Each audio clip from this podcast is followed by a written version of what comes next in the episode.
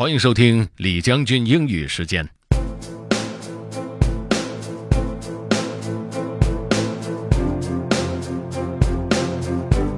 今天和大家分享的这个内容来自于《华盛顿邮报》，它是给拳击手穆罕默德·阿里写的 obituary，也就是布告。名人过世的时候，大的报纸呢一般都会发一篇很长的文章，讲他们的人生。其实这些文章呢，经常是提前写好了，最后呢就把一些细节改了就发了，要不然根本就来不及写。穆罕默德·阿里虽然说有一点 before our time，但是我相信很多人也都知道他的故事，非常的传奇，也很感人。这段内容是这个 obituary 的前几段，如果大家感兴趣的话，可以在网上去搜索整个布告的全文。So let's get started. Muhammad Ali, boxing icon and global goodwill ambassador, dies at 74. By Matt Schudel and Bart Barnes.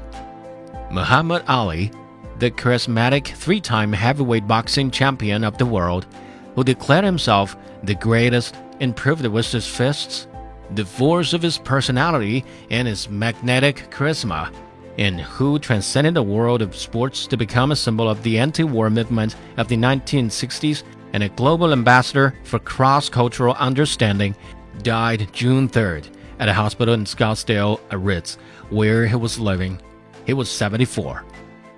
A family spokesman said the immediate cause of death was septic shock.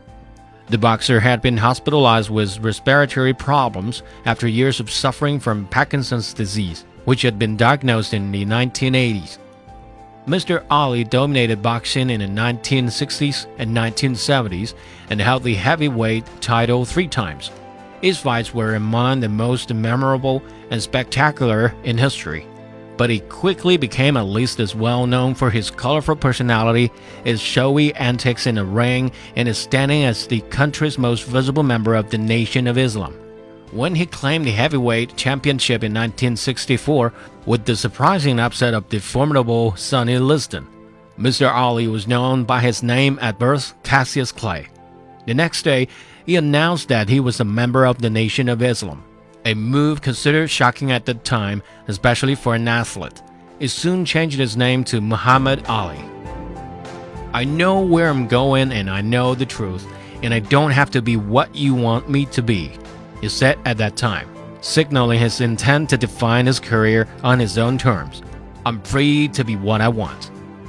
Mr. Ali came to represent a new kind of athlete, someone who created his own style in defiance of the traditions of the past glib, handsome, and unpredictable, it was perfectly suited to television, and it became a fixture on talk shows as well as sports programs. Okay, that's all for today. Thanks for listening. This is General Lee, Li Jiangjun. 明天见。